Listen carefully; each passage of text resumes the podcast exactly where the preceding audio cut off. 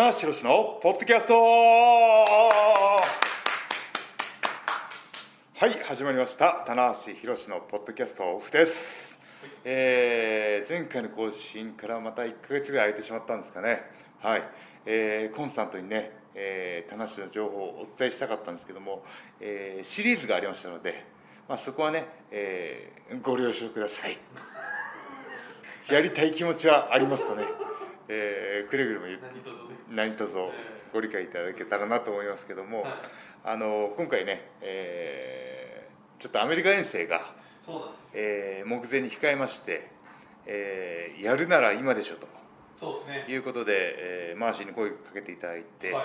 お互いのね、えースケジュールがガチッと噛み合いましたので、えー収録に至ってるわけです。至ってます。ははい、というわけで今回のメンバーは100年に一人にいただいた話をと。い。はいよろしくお願いします。はいはい、えーね、前回の収録から、えー結構いろいろ変動ありましたよ。あのー、まあ週末クライマックスというねはい、タイトルがありましたけどあの時うん。ね、大阪、大阪、名古屋ドームのね、週末クライマックスそんなに全然バズらなかったんですけど。そうですねはい。はい。公式さんが公式さんがせっかくハッシュタグつけてくれたのにい、はい 僕がつけないっていうね。はい、その辺のすり合わせのができてなかったっていうのはあった。んです。はい。だったんですけども本当にね、えーえー本当に激流の中にいましたね、ははい、まあそのね一つの原因というかねあの要因は、えー、いぶし君のね、えー体調不良だったんですけどまあ本当にあのこればっかりはねうん。あの自分でねあの気をつけてても防げないものっていうものがあってねその辺はねそのいぶしを責めることはね誰もできないのでだったらば他の選手がフォローしちゃうと、うん、僕もねあの怪我で欠場他の選手に迷惑かけたっていうねあの助けてもらったっていう経験は何度もあるのでまあ本当にあのいぶしが出ないのであれば行こうかなっていうねあの名乗りを上げようと。はい。む昔なんか似たようなシチュエーションもあったなとうん思いながら、はい。いろんなレスラーだったらねやっぱりその分かるというかね、うん。いつ何時っていうのははいありますからね、ありますしね。僕ねパッとねその時にねあの頭に浮かんだ言葉があって中村戦だったかな。ほ中村戦の前かなんかに違う違う。ケニーオメガ戦だ。で中村が返上したインターコンチをかけて長岡でやる前にコーラケンホールで、えー最後ねあの俺しかいねえじゃん。はい。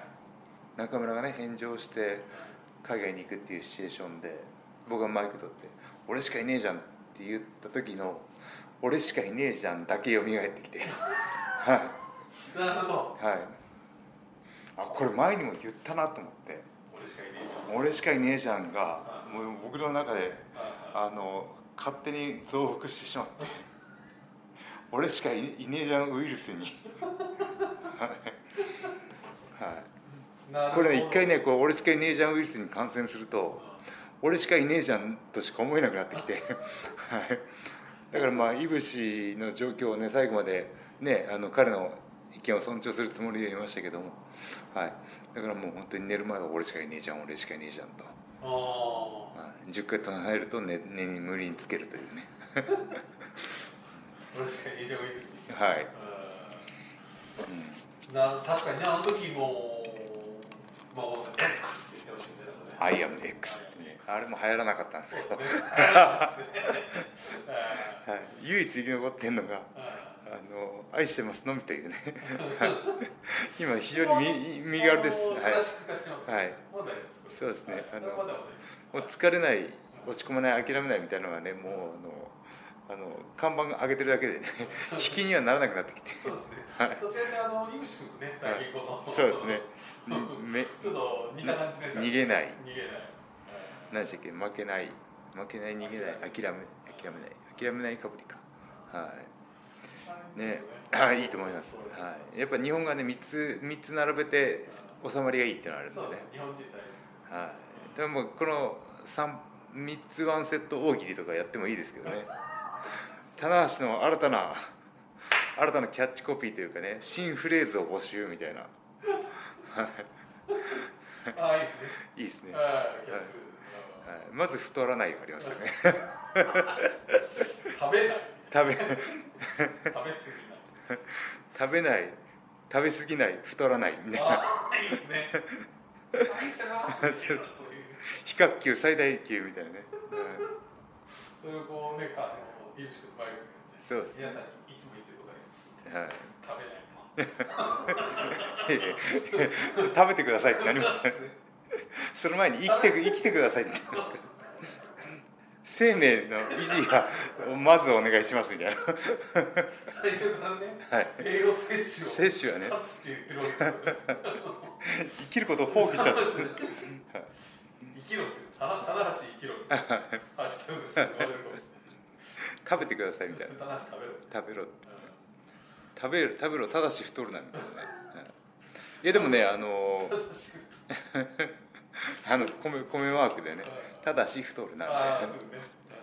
注意書き注意書きもありますけども。ただあのやはりねこうコンディショニングの大事さっていうのはこのキャリアでも改めてあの思い知らされてて、うん、というのも5月のね、えー、23日から100日計画で、えーね、100日後に仕上がる棚橋っていうね勝手にお題をつけて肉体改造に取り組ん食事面もね気をつけてやってるんですけどこれがねいい流れを生んでるんですよねやはりね、いはいはい、やっぱコンディションが整うとあのこう動きにも自信がつくと。でまああの体重がねやっぱ少し軽くと軽くなることによって膝への負担動きも良くなるというねあのことでいや始めといてよかったなと。うん。そういった意味ではね先見の明があるわけですよ。たまたまじゃないかというね皆さんのご意見をね受け付けますけども。ごもっともなんですけど。こういったこれはねはい。なんかこうもうちょっとこうちょっとぽっちゃりしたのになってたなってなってたんですね、はい、この「週刊プレス」の表紙もね何年かぶりにケニー・オメガ戦以来じゃないかなドームで大会でね。メインになった。ねメインの表紙を取れたのはね。はい、うん、まあでもねこのあのドロップキックをねあの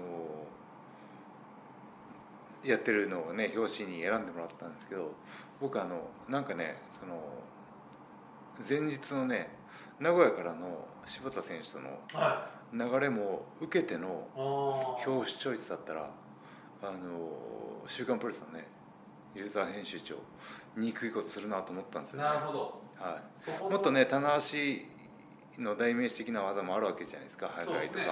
スリングブレードとかテキサスも入ってましたし。でもでもこのねあの串刺しのテイクドロップキックをチョイスするあたりがそういう流れを踏まえて東京ドーム大会を見てくれたのかなっていう気がしてね。これはやっぱり棚橋棚番ですから。エモいハッシュタグエモい。はい。あはい。考え抜いてる考えすぎぐらい考え抜いてる可能性ありますよいやーなんかねあの表紙は僕だったんですけどなんかね柴田選手と2人で撮ったような。なるほど。うん、だからね僕あの久しぶりの表紙復活っていうのでもちろんねそれ嬉しかったんですけどなんかその表紙に自分の力で一人の力になったわけじゃないっていうのがエモい。ああ俺なんか柴田さんと一緒に撮ったなみたいな。ああいい話。いう気持ちであの表紙の写真見てああこれ来たかっていうなんか、そうですね確かにこれうん、意外な。だから前日からの流れも受けてる表紙っていうかなんかダブルミーニングというかねはいはいはいはいそうですよね、まあ、もしくははい。例えばその印象的な部分で言えば髪の毛のね写真だってあこう意味がつながると思うんですけど、はい。これなんだっていうそうのはちょっと確かにそうですね。まあねあの週刊プレスとしては増刊号ですかね。はい。増刊号でね高木選手を表紙に持ってくるっていうねのがあったのであの割とこっちのレギュラーの週刊プレスは自由度が高く選べたんじゃないかなっていう憶測はあるにせよ、うん。確かにそうですね、はい、なんか僕なんか柴田選手も一緒にはい。なんか2人ではい表紙取ったっていうようなああいい話。思いがあってね。エモい。ハッシュタグエモい。ハッシュタグエモいと。はい。うん。はい、だからねあの今回はね柴田選手の力をお借りしましたけれども、ね、あのやっぱり表紙取るっていうのはそれだけ難しいことだし、ね、団体の顔というか業界の顔になるわけですから、ね、またねあの目標にしていきたいなと思いますね。うん。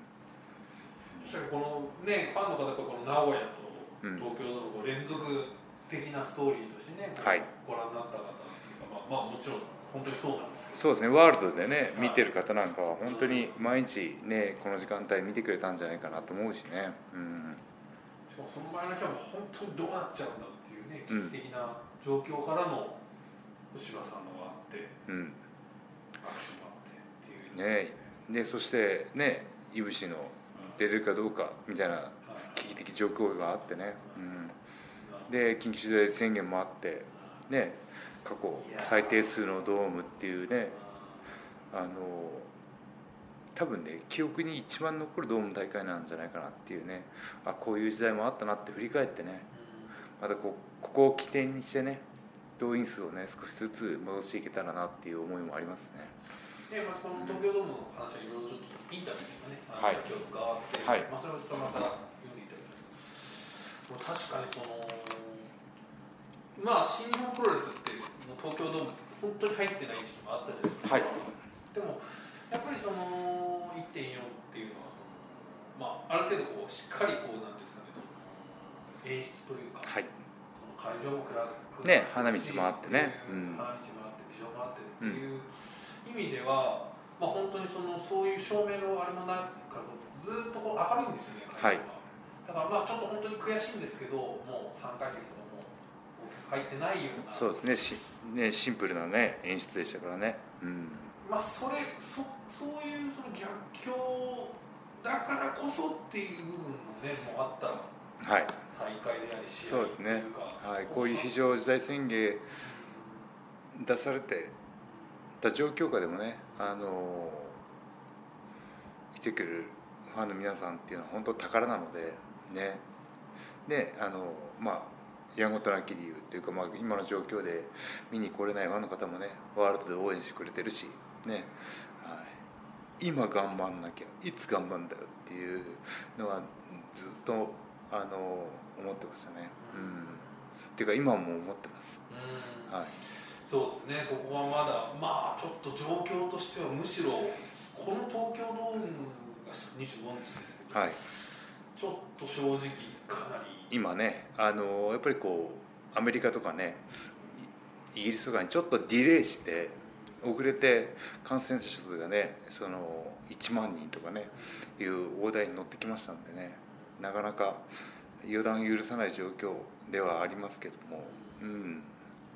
まあ、なんとかねこの大会をね開催できたっていうのも、まあ、新日本プロレスにとっては幸運だったなと思いますね。そうですね。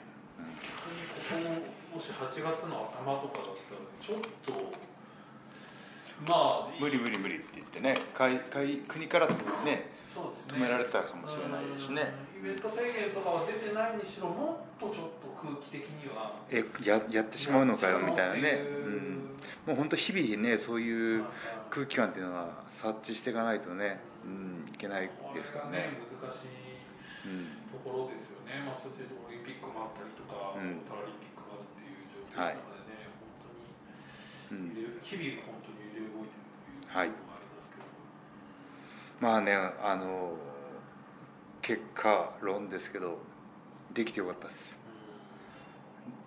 あのねインタビューでも言いましたけど起点にしたいですね。はい。なんかそのねその悔しい動員ではあるんですけどもここからまた少しずつねあの状況が良くなってドームのたびに動員増やしていけたらもう一度ねあの世の中が良くなっていくいい流れと合わせて新日本プロレスが盛り上がっていく流れを同時進行でねシンクロさせながら見せていけたらあの なんかねそのコロナ以前のね日常を皆さんにあの競わさせるというかねあのあもうプロレスこんなに盛り上がってややってるんだっていうねなんかいう記憶はね皆さん楽しい記憶嬉しい記憶をねなんか一緒に呼び起こせるんじゃないかなっていう、はい、もうアメリカなんかはねあの動員してこれワクチン接種が進んでますんで、えー会場での、えー有観客試合も復活してますし、ね、声も出して応援してますんでなんかねあのもうすぐアメリカ遠征行きますけどもねそういった状況もねアメリカの取り組み大会の様子なんかもねあのしっかり見てきて、うん。はい、日本にねあの使える部分というか適用できる部分をちょっとねあの勉強になればなと思ってますね。はい。このね状況でのアメリカっていうのちょっと踏み出したなっていう感じがありますし、ねやっぱでもね不安な不安な部分もありますよはいねあのまあ飛行機のね密室の移動で、まあ、事前のチェックはあるん。ですよねですでついて、ね、どういう状況になってるかなん。かは、まあ、ニュースで見る以外はないので、まあ、ただねその一緒に行く選手が何名かいるっていうのと、まあ、あの現地でね柴田選手もいるということなのでね。こう何回もねこう念願通して往来をしている柴田選手がいるっていうのは非常に心強いと、そうですよね、はい、まあ本当に言ったらば健太戦のシチュエーションと一緒と。はい、はい、ほあの放送席で解説してくれてる、ね、柴田選手がね棚橋君頑張ってと言ってもらってるみたいでね、これはあと多分もうこれをポッドキャストを出る時は。僕も机上の人かもしれないですね。あそうですね。机上かもう現地に行ってるかもしれない、はい。あのこれ多分もう発表になると言っていいと思うんですけど、はい、上村選手もそうですね。一緒にそうです。行はい。で後ほあの後から、えー石井選手の出場が発表されたのかな？そうですね、石井さんはも来ます、い、ムースとね、はムース懐かしいですね。い、ムース。ムースムースムースあれねあのジュースが元祖っぽくなってますけどあれムースが元祖ですからねそうか、そうですよ。ムースが先か。ムースが先です。はい。ことわざなんかことわざみたいですけどムースが先です。あ、だから ROH, ROH とその新日本が関係試合し始め交流があり始めてでムース対ジュースがタッグマッチあったのでムースムースって言ってたら対戦側のチームのジュースがジュースジュースってやりだしたんででそれ以来ずジュースをずっとやり 続けてるっていうね。はい。そしてその来日頻度のね、来日頻度の多さからやっぱり、い。つの間にか。明らかにジュースが元祖みたいになってますけど。これあれですよね、あのロブ・バンダムと、はい。あの矢野徹選手がやった時そうですあのこのロブ・バンダダムムと矢野徹るとねでも日本の人ファンにとってみたら矢野徹しか馴染みがないっていうね、はい、最近やらなくなりましたけどね、そう最近やらないですけどね。えーうん、そうか、そうそうでしたね。たそうか。はい。ムース。いやムースも大きい選手なんでね。石井選手大型選手と戦うのすごく魅力的なんでね。楽しみですし、はい、いやーまあちょっとうまくねアメリカ遠征の話に移行しましたけども。行ってきますよ皆さん、お、えー久しぶりのねアメリカ遠征ということで、はジョックラと、いうん、メッセージ V がそうですね。流れましたね。諏訪棚橋宏はい。AEW 参戦かという。ふうに。一瞬溢れましたけど。溢れましたけど ねあの新日本プロレスの、えーロサンゼルス大会ということに着地,、ね。着地しました。ちゃんとね、えーはい。ね。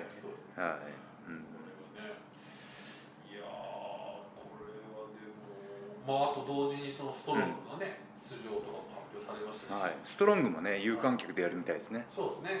ストロングもねずっと無観客でやってるのを、えー僕柴田さん清穴入れ,、まあ、い入れ替われてね2人でやったことがありますしずっと解説して見てきた思い入れのある選手たちばっかりなので。いやそう多分おそらくその柴田さん以外で言えば一番詳しいそうです。誰がいてど力関係とかねチャンピオンがトム・ローラーでとかはまあ流れをほとんどご覧になってるじゃないですかい、はい、これはちょっいやいっぱい会いたい選手いますよ、はい。と誰に一番会いたいですか？えー、誰に会いたいかな？DKC ですかね。あ DKC はいいですね。はい。DK DKC に僕もなんか3文字つけてほしいですね。ヒロシーみたいなやつを。そ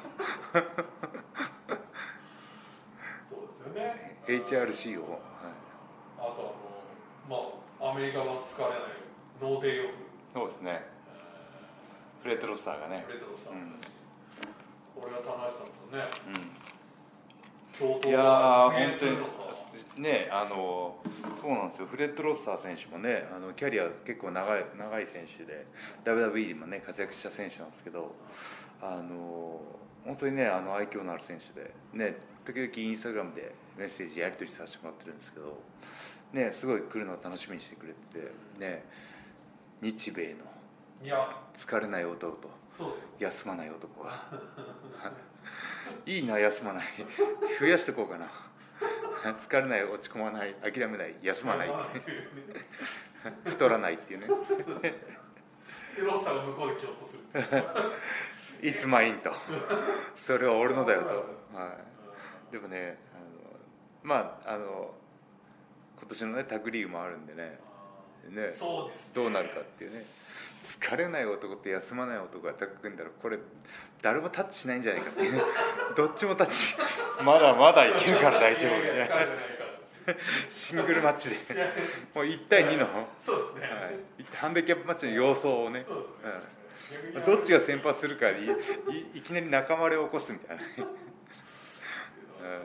ねまあそのねストロングニュージャパンストロングっていうコンテンツがねあのワールドで見られるんですけどまあ新日本プロレスのファンが全員がね全員見てるわけではないのでまたねあの改めてね向こうの選手の魅力なんかもいやー向こうから伝えられたらなと思うし、このまたその逸話がね帰ってきてまたこううん。披露していただけるうん、のもあるかもしれない。ですそしてねあの何よりねこのアメリカ遠征まだちょっと未確定なんですけど、まあ、メインイベント、そうですね。ね、ダブルメインイベントっていう形で。このリサージェンスのメインイベント第2試合となってるんで、まあ、これはおそらくメインイベント。実質メインイベント実質でメインイベント。セミファイナルがねあの J. ホワイトとデビッド・ウィンレイのネバー戦か。でメインが USAB と。ね。いやー期待感高いですね。はいいやでもね本当ねこう人みんなにねこう求められるっていうのはねレスラーにとって本当喜びしかなくてさモチベーション高いですね。はしかもこのねまあそのまあ敗れたとはいえその東京の大舞台もい、うん、来てもポンポンポンとこはい、う来てますから。そうですね。本当にこの追い風というか。あのこのいい流れをねあのさらにアメリカで加速させて西武ドームにつないで西武ドーム終わりで G1 につないでとなるとね。ねあのこのここからの下半期。はこれは棚橋期待できるんじゃないかということでい。はい次の話題下半期大胆予想。単要素これね、はい。さっきあの大胆の単がわからないという。単を単を出演しましてですね。まあそれを聞く私も大胆だっていう。そうねなんですね。これちょっとねあのあまりこれ分かってないですけど大丈夫ですかね。上半期下半期大胆予想。はもう、まあ、棚橋を中心にあし棚棚橋を中心に、まあ、僕のコンテンツなんでね、そうですね。はい、あの中心に、えーまあ、1.4東京ドーム開催できることを祈りながら、ね。ね、状況的にまだ、ね、あの分かんないですけどもその下半期の、ね、流れを誰がどの選手がこんな感じで来るんじゃないかみたいな大体予想をしておいたら面白いんじゃないかなと思って。はい、ただでさえねそのあの情報がまあ会場にね来れないリアルタイムで追えないっていう状況もあるし、まあ、ワールドでね見られて見てくれてる方がいらっしゃるんですけどなんかこう大まかな筋あの流れっていうのを事前にファンの方も含めて描い描けばおお脳内で描いてってくれれば答え合わせ的な面白さもあるしは自然とねなんかこう新日本プロレスのこの流れっていうものに興味を持ってくれるんじゃないかなっていうね。興味を途切らさないでねいてくれるんじゃないかっていう願望も含めてね、はい、やっぱりこうねあの普段の生活がねままならないと趣味の部分っていうのはどうしてもねあの追えなくなりがちなのでそれでもねプロレスをねあのみんなの生活の中でねあの楽しいコンテンツとしてね思っあの残してほしいので、うん。はい、ここはね一気にこう下半期大胆予想を行いましてですね。いはい。あの注目選手などをピックアップしていこうと、はい。まあ、これは僕えー発信でやりますんで、は注目選手ははい。棚橋です この選手は確かにちょっと注目がね。注目しといて損はないですね、はい。ですよね。競馬新聞買って予想するところの二重丸でどうでしょう？なるほど。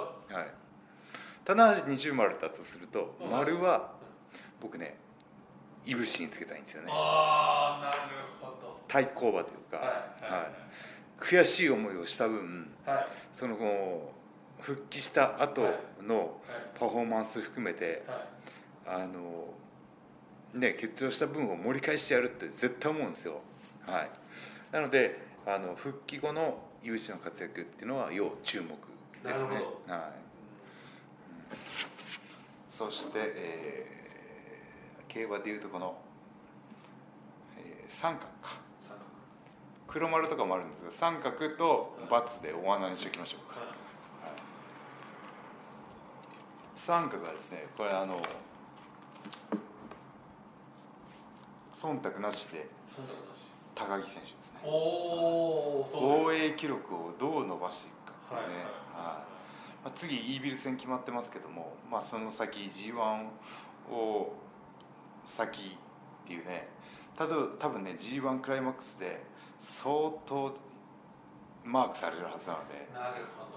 どっちのねブロックに入るかそういうブロック分けも含めてねあの注目選手というか、はい、あの外せない存在ですね、はい、そして大穴。大穴。大穴。大穴誰かな。うん。棚橋でもいいんですけど。予想2秒 はい。マーシー誰かいます？下半期この選手、まあやっぱりそろそろ岡田選手が来るかなっていいうやーわかる。わかるそれ。なんかねやっぱりこう来るんじゃないかっていう予想はやっぱりちょっとね、あのプロレスっていうのはやっぱりこう大きなな波があった方が面白いですね。はい。となるとやっぱり岡田っていうのは常にチャンピオン先生にいたしでここ2年ぐらいかな。まあベルトに挑戦はしますけども獲得ならずということだったのであの本人的にもその不本意な2年ぐらいかなが続いてると思うんですね、はい、剣道従来というかね剣道将来でしたっけ？はい。剣道将来を狙虎視眈々と狙ってるのは今岡田だと思うんですね。はだからそのね次ジェフコブうん戦、いもう一戦ありますけどねありますけどっていう部分ではね、大型まあ、そこでまあやっぱ G1 はやっぱこれ相当それぞれにとってはい。大きい。いやー大きいですね。すねもう一人挙げるとしたられはこのねあの岡田と同い年の真田っすね。真田待望論はいろんなとこで聞くんですけど、はい、ただ今タックに舵切っちゃってるんでああそっち行ったかって僕はねちょっとねあの残念っていうか全然いいんですよ。でねもう本人のあの活躍ぶりを見たらねもう本当文句なしなんですけどなんかねもっとシングルに色気を出してもいいんじゃないかな。まあ高齢がねまあイービルがねそれであの先にチャンピオンになってますんで実際動いて行動でね示したっていう部分ではその真田がもっと先に動いてもよかったんじゃないかなっていうね。そうですね。うん、気がしましたんで、はい、このねずーっとある真田待望論は他のレスラーにとっては恐ろしいんですよ。これは期待感が途切れない、確かに。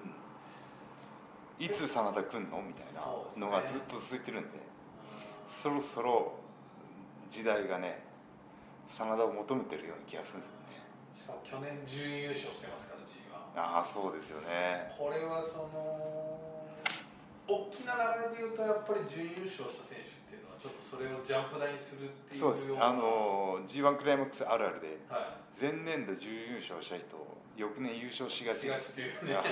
あるんで。RG さん的なはい、ああるんで、はこれはだから真田さんだけどやっぱり岡田さんとか井口さんもここはそうだし、まあね、あと棚橋3年優勝周期説が。でこれ一番上に書いてありますから。15年、え18年で2021年と、棚橋はあの3年ごとに G1 優勝するんーそうですね。はい、3年周期説が。3年周期説が、今のところね、はい、えあの2007年の優勝はちょっと置いといて、ーそうですね。はい。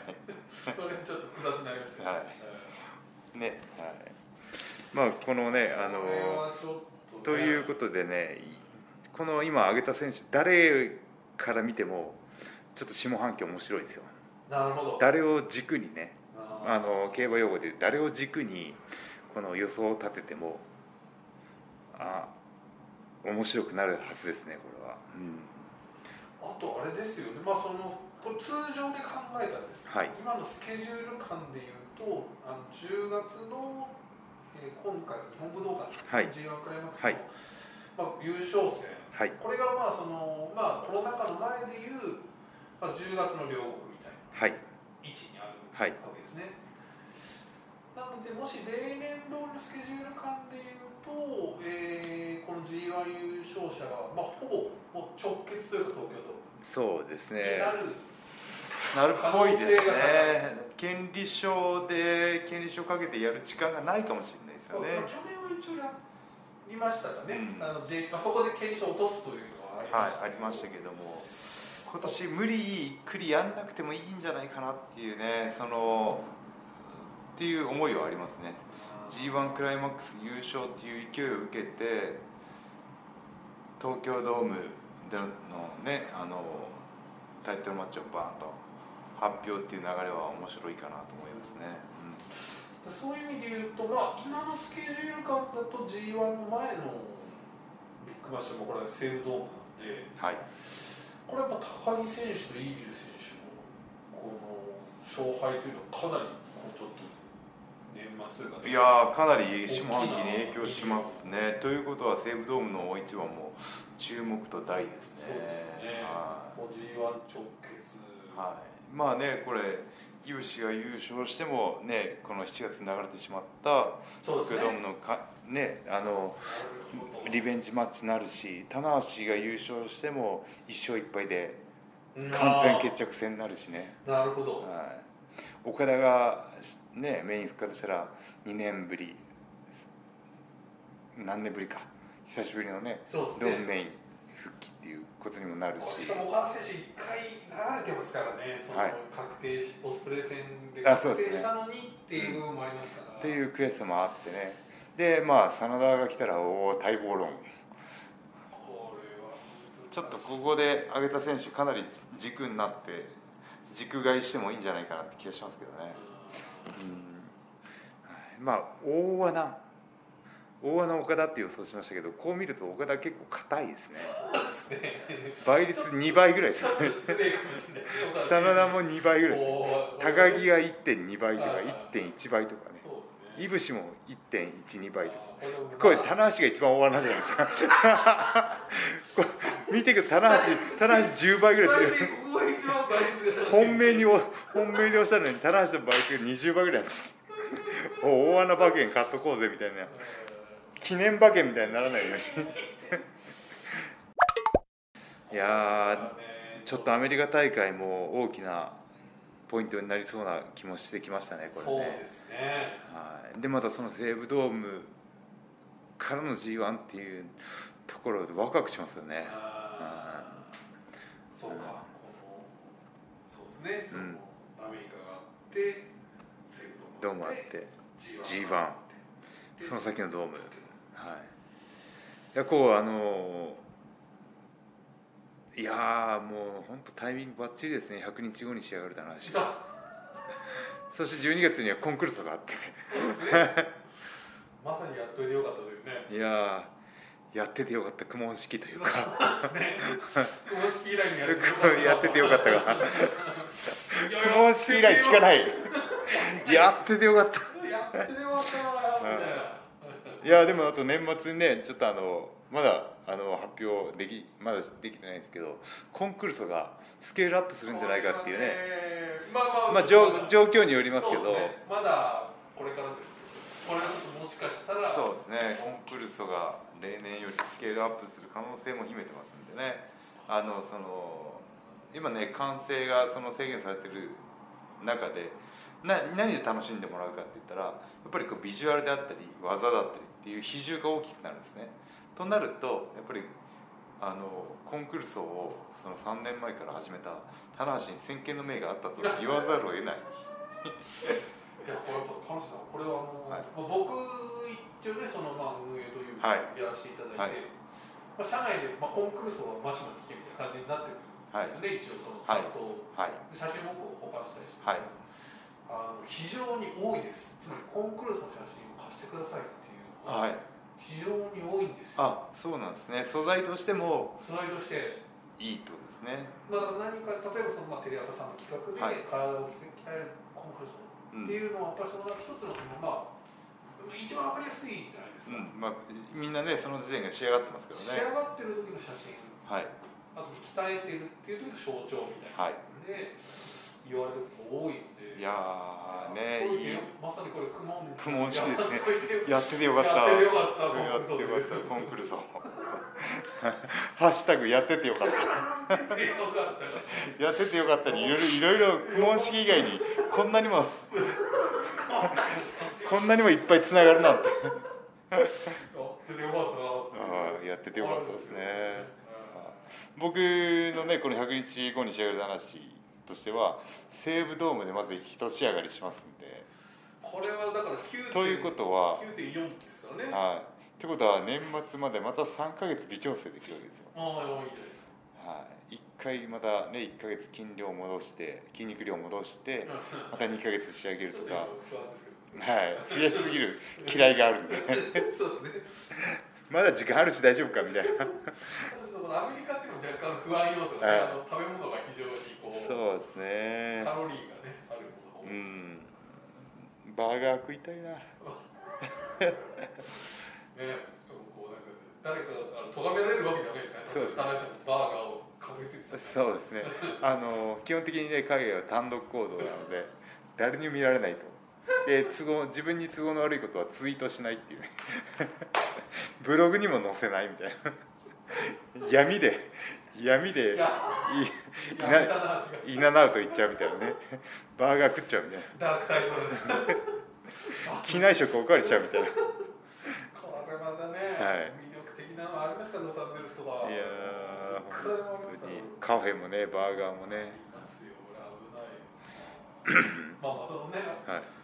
でもこの時期にちょっとでいいですね。まあちょっとアメリカのね空気そうですね。あの日本のファンの方にはね申し訳ないですけど8月日本で国体で試合ないのではい。ねちょっとあのその分ねその分海外で頑張ってる姿を見せたいしあの8月いっぱいでねしっかりしや仕上げてきたんだっていうところでね伝えられたらいいなと思いますね、ねこれ公言してるわけですからちょっとね。はい、もうバーガー食わない。ダークサイドダークサイド落ちないでほしいですよバーガー箸がバーガー箸が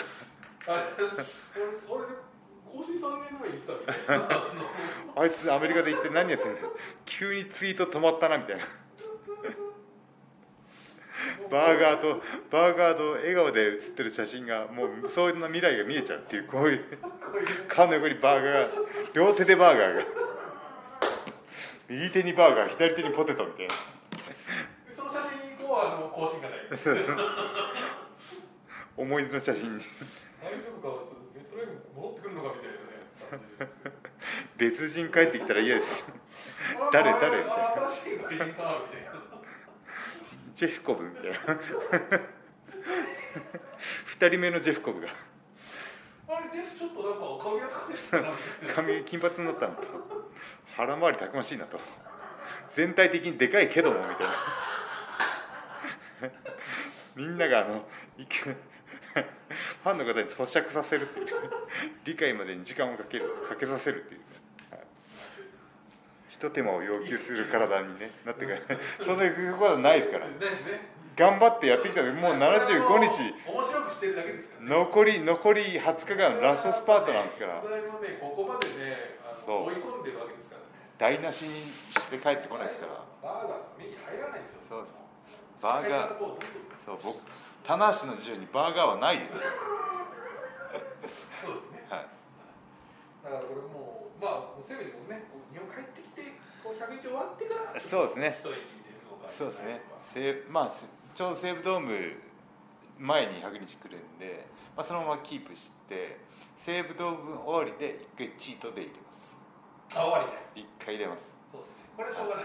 これはもう本当にこれはもう。一回バーガー食わしてください。あまりバーガーアメリカで我慢してきたんで。アメリカで我慢して我慢して、はい。もうこれも9.6とかにこんな感じの。そうですね、はい、あのバーガー食ってるところをインスタライブやります。頬張る棚橋を見てください。これをね、あの多分こうバーガーをねこう15個ぐらいこうピラミッド状に積み上げてだんだん棚橋が見えてくるみたいな。食べた分だけ棚橋姿が映し出されるみたいな。一回あのゲームリエル・キッド選手とね、はい。バーガーたくさん頼みすぎて、あの食べきれなかったっていう。食べきれずあのヤングライオンが食べた。ぐらいの、うん若い衆が喜んでたはいまあねあいやーあの久しぶりのねあポッドキャスト収録でしたけどやっぱりねこう未来を思い描くっていうのはなんかこう活力になりますね。ああいいですね。と思いました、はい。今日ねポッドキャスト収録してて。はなんか改めてねこう気合入って頑張ろうって気になったし、い、はい。なんかその願えばうそのねあのいろんな苦しい状況でも少しねあの思い描いてる未来未来に近づけるんじゃないかなっていうふうにね思思えたのでだからねこの苦しい状況下でもね皆さん希望だけは失わずにね。ね治ね収まったらどこ行こうとかなんかそのあんなに食べようとかみんなでどっか行こうとかっていうのをねその活力生活の活力源にしてもらってね、えーこのね厳しい状況をみんなでね乗り越えていきましょうとはい。いうことで、ねいやなんかもう9割ぐらいいい話でしたね。そうですね。3割ぐらいバーガーの話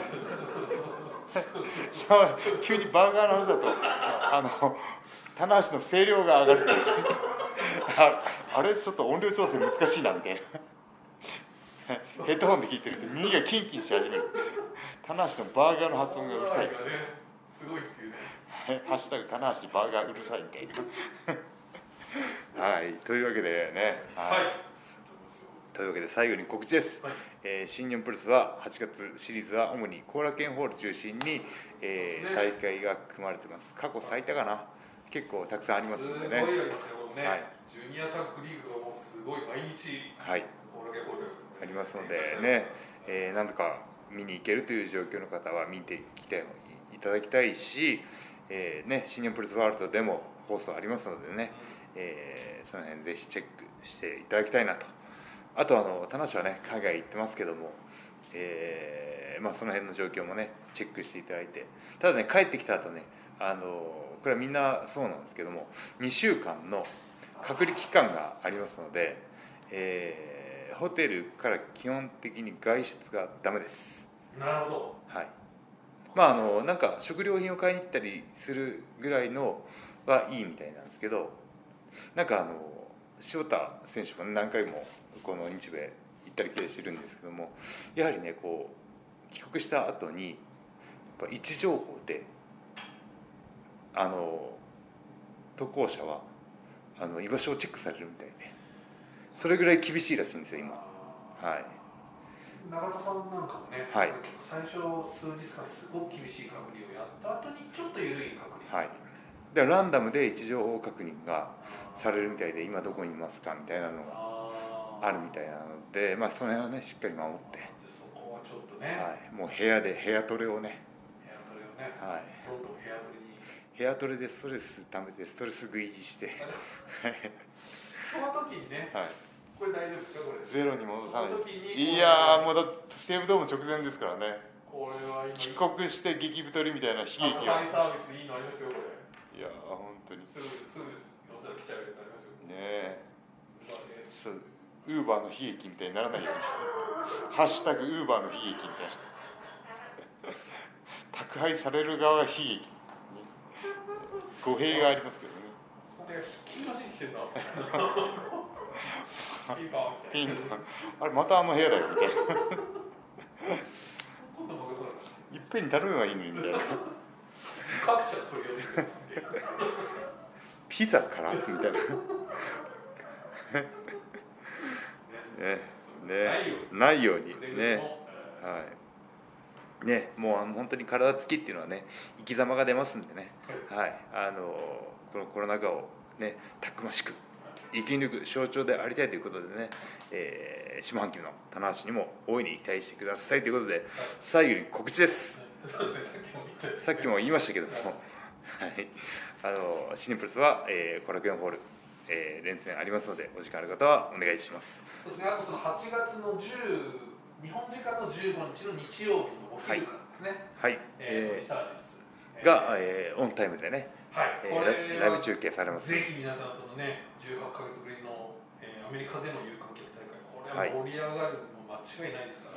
はい。そしてあのメインイベントには、はえー、田無がい。は登場しますので。いぜひね。いやー活躍してえな。活躍してえな。盛り上げてえな。これはもういろんな選手カール・アンダーソンドク・ギャラウズも出ますし。いろんな選手がいる中でねはいメインイベント任されちゃってるんで。